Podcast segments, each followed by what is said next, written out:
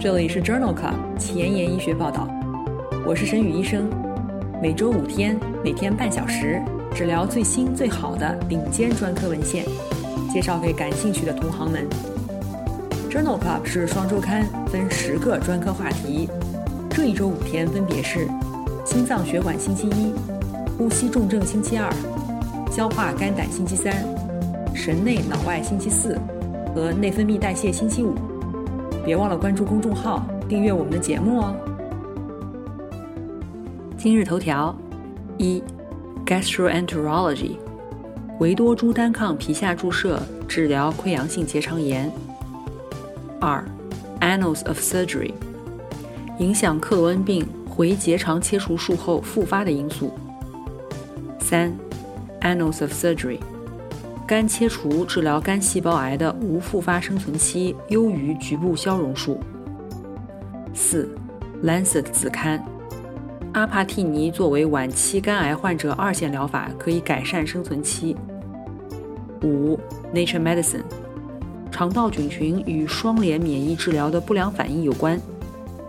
这里是 Journal Club 前沿医学报道，消化肝胆星期三，Gastroenterology Wednesday。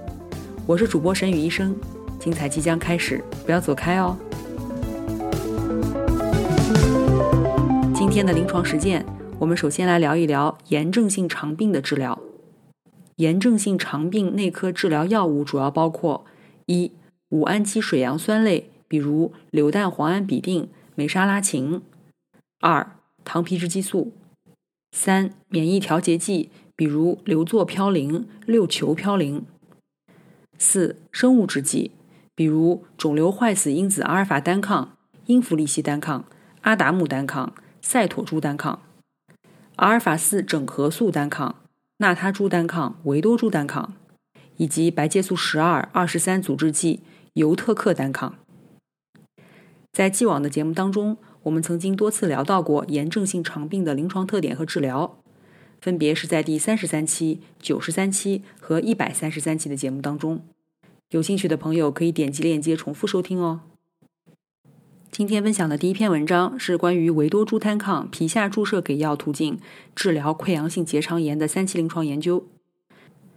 研究发表在《Gastroenterology》杂志二零二零年七月刊上。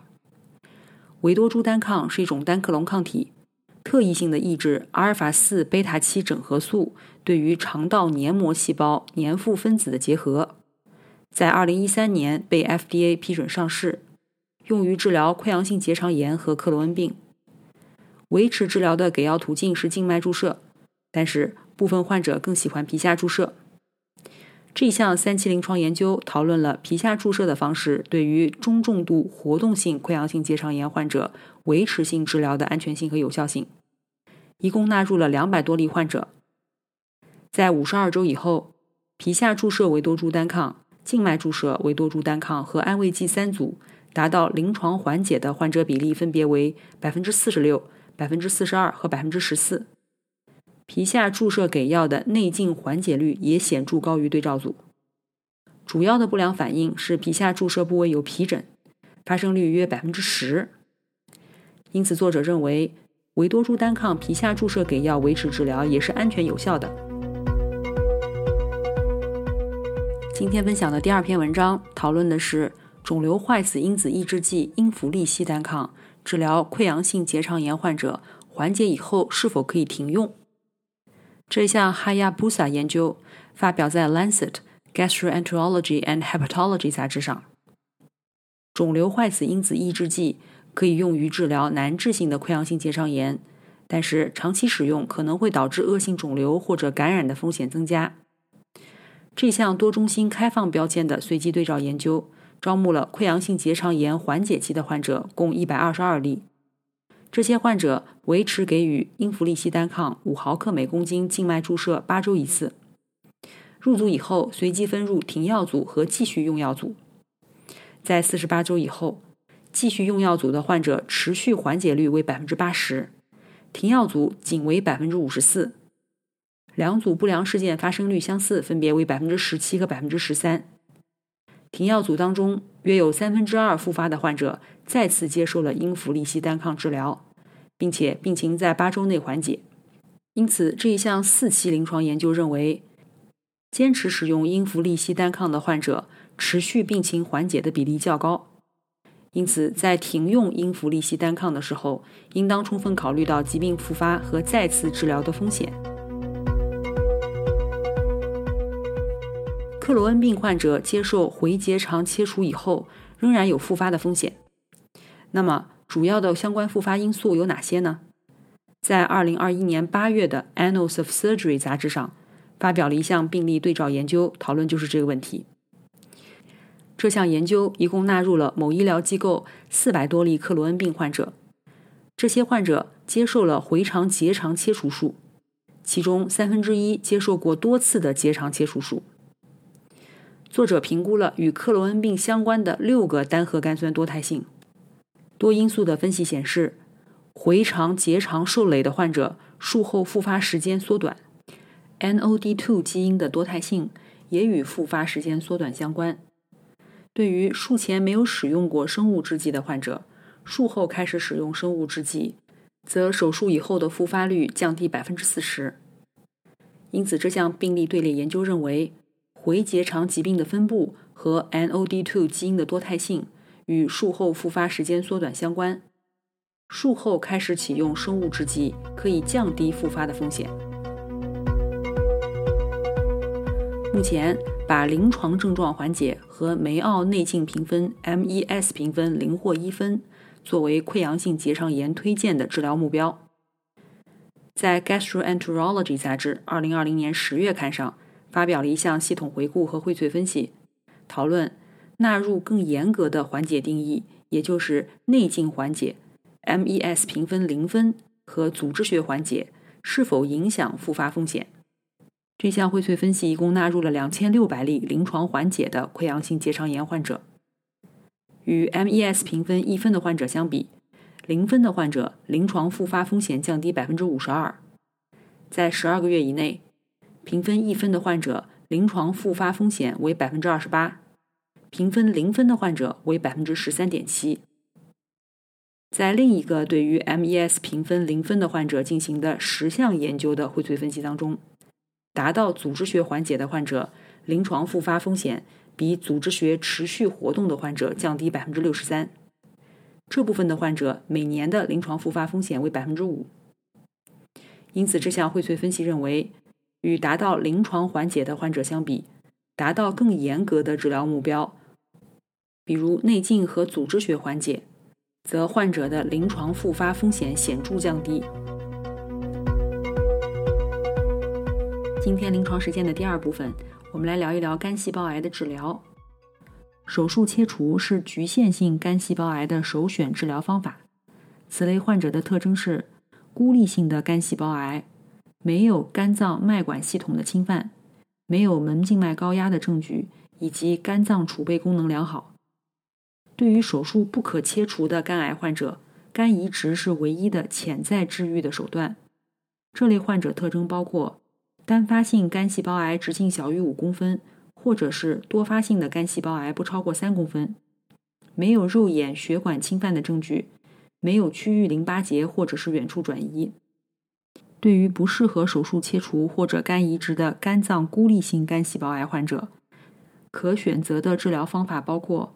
局部非手术治疗以及全身性治疗。局部非手术治疗包括。肝肿瘤的定向热消融术，比如射频消融、微波消融、冷冻消融，以及栓塞术，比如单纯栓塞术、经动脉化疗栓塞 （TACE）、经动脉放疗栓塞、经皮注射无水乙醇或者是乙酸，以及外照射。全身性的治疗包括化疗、多靶点的酪氨酸激酶抑制剂以及免疫检查点抑制剂。在第一百零三期的消化肝胆星期三节目当中，我们曾经聊到过肝细胞癌的治疗。有兴趣的朋友可以点击链接重复收听哦。今天分享的第一篇文章讨论的是两种免疫检查点抑制剂联合使用治疗不可切除的肝细胞癌。这一项 I am Brave 幺五零研究发表在《Lancet Oncology》杂志二零二一年七月刊上。这是一项开放标签、随机的三期临床研究，纳入了一百个中心、五百例患者，随机分入阿替利珠单抗联合贝伐珠单抗组以及索拉非尼组。这项研究初步的结果提示，联合治疗能够显著延长总生存期和无进展生存期。这篇文章汇报了 I am Brave 幺五零研究患者报告的结局。中位随访八个月以后，与索拉非尼相比。联合治疗组的肿瘤生活质量评分中，食欲减退、腹泻、疲劳、疼痛等症状恶化的风险均显著降低，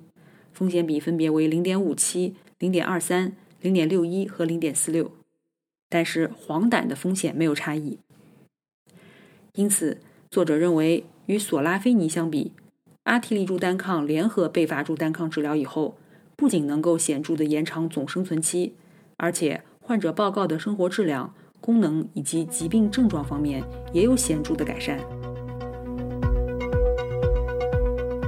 今天分享的第二篇文章讨论了 VEGF 受体抑制剂用于治疗晚期肝癌的疗效。这一项 A-HELP 研究发表在《Lancet 消化病学子刊》二零二一年七月刊上。阿帕替尼是一种 VEGF 受体抑制剂。临床前期的研究提示可以用于治疗晚期肝癌。这项研究讨论了阿帕替尼治疗难治性晚期肝癌患者的有效性和安全性。A-HELP 研究是在中国的三十一家医院进行。这一项随机双盲安慰剂对照的三期临床研究，纳入了四百例难治性晚期肝癌患者，随机接受阿帕替尼七百五十毫克 QD 口服或者是安慰剂，共二十八天。与安慰剂相比，阿帕替尼组的总生存期明显改善，分别为八点七个月和六点八个月，死亡的风险降低了百分之二十一。最常见的严重不良事件是高血压、手足综合征、血小板减少。阿帕替尼组和安慰剂组分别有二十四例患者和十三例患者死于不良事件。因此，这项 A-HELP 研究认为。阿帕替尼可以显著的改善难治性晚期肝癌患者的总生存期，而且安全性可控。正如刚才提到的，对于不适合切除或者是肝移植的孤立性肝细胞癌患者，可以选择肝定向肿瘤热消融术，比如射频消融、微波消融、冷冻消融等。那么，局部消融手术与肝肿瘤切除手术相比，哪一种患者的预后更好呢？在《Annals of Surgery 外科学年鉴》二零二一年四月刊上发表了一项系统回顾和荟萃分析，比较了这两种手术策略的患者预后。文章纳入了七项随机对照研究和十八个匹配的非随机研究，共纳入了近五千五百例病例。研究发现，虽然肝切除和局部消融术之间的总生存期没有显著差异，但是在随机对照研究当中，肝切除术的五年无复发生存期仍然优于局部消融术，复发的风险降低了百分之二十五。肝切除术的总生存期和无复发生存期显著优于微波消融术或者射频消融术联合经动脉栓塞术。因此，这一项荟萃分析认为。肝切除在无复发生存率和局部复发生存率方面都优于局部消融术，而且总生存期显著优于微波消融术或者射频消融联合经动脉栓塞术。今天分享的最后一篇文章讨论了复发性肝细胞癌手术治疗的远期疗效。这项病例对照研究同样也是发表在《外科学年鉴》二零二一年四月刊上。这项研究纳入了1995年至2014年期间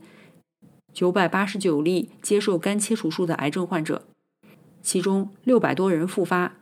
复发后有128例患者再次进行了肝切除术，其余患者没有手术。在这项研究当中，肝内复发的患者有17%接受了二次手术，